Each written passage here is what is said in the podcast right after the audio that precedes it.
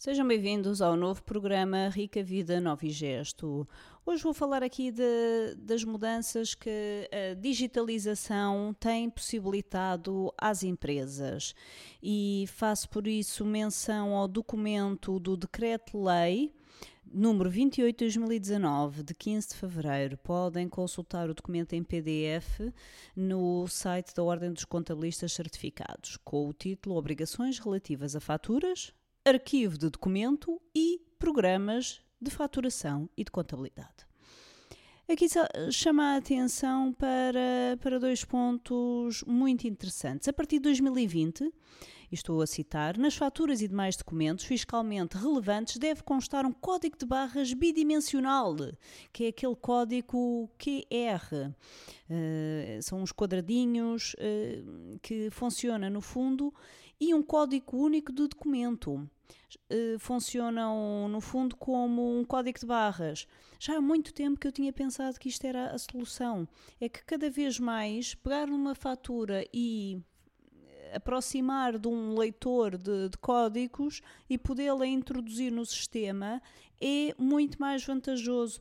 Tanto que no, na entrega de, de mercadorias já é muito utilizada. E neste momento faltava ainda a regulamentação. Uh, da por portaria do membro do governo responsável pela área das finanças. E vamos ver mais à frente quem, como é que vai constituir esta, como é que vai funcionar esta faturação eletrónica?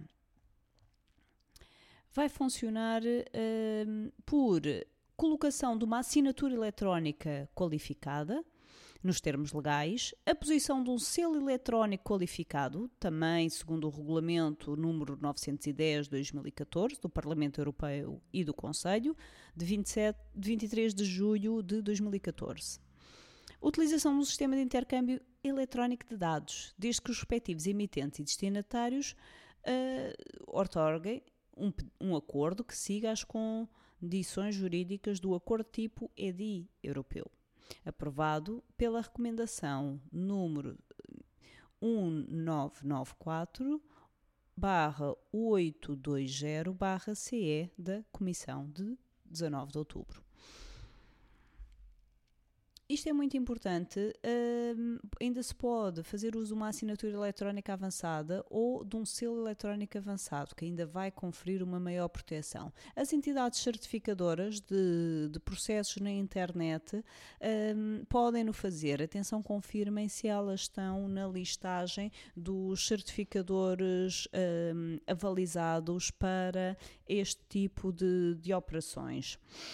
E será de facto um custo acrescido a nível de, das empresas com processos informáticos, mas por outro lado também temos uma poupança considerável na quantidade de, de papel, de, de, máquinas, de registro, de, consumíveis uh, associados a esse registro que deixa de ocorrer. Portanto, eu vejo como muito positivas estas alterações, mas uh, está sempre uh, garantida a, a opção do, do cliente por uma fatura em papel.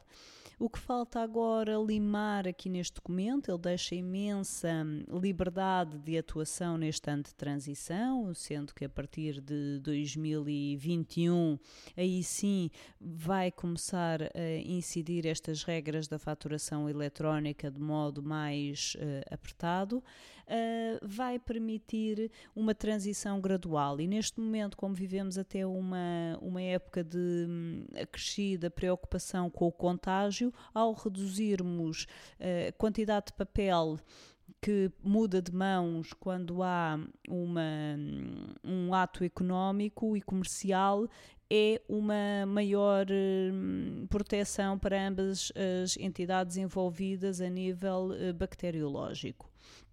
Como tal, esta informação tem essa vantagem e permite também que se possa contabilizar, controlar e gerir a informação num tempo mais rápido, porque não existe a morosidade de nos deslocarmos a um arquivo morto, que muitas das vezes poderá já estar uh, obsoleto, ilegível, deteriorado, cada vez que é necessário exercer uma garantia, confirmar um, um, um pagamento feito feito há muito tempo atrás, realizar um reembolso, um estorno, uma devolução, qualquer uma dessas operações fica grandemente facilitada. No entanto, também li que neste momento ainda surgem alguns problemas a esse nível. Portanto, não é só uma questão do, do enquadramento legal que vai existindo, é depois a aplicação prática e da parte das empresas que, que estão a, a operar no, no mercado e a fornecer as soluções informáticas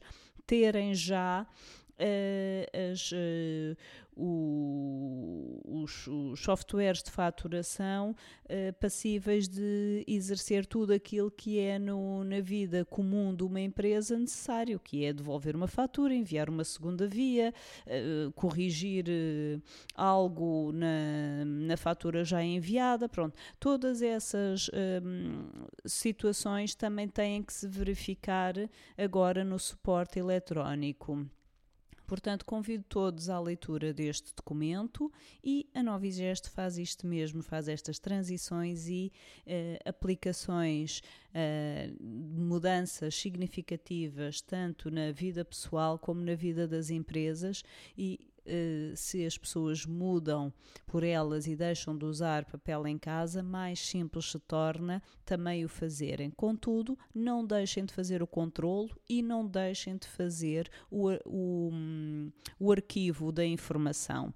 Arquivo da informação em vários suportes, não só no suporte de formato necessário para ser exportado Uh, para a autoridade tributária, mas também em outros suportes que vos permitam aceder à informação e acompanhá-la. Portanto, a informação só tem valor se for, se estiver acessível e se for trabalhada. Como tal, é importante não guardar tudo no mesmo sítio. Não guardar tudo na cloud, não guardar tudo num disco externo, não guardar tudo no computador, não guardar tudo num só formato, porque, como sabemos, as questões informáticas evoluem muito depressa e há certos formatos que hoje são de uso comum, mas que daqui a dois, três anos poderão cair em desuso. Como tal, é importante ir acompanhando e assim que notarem que um dado formato está a cair em desuso e obsolescência, procurarem fazer uma conversão.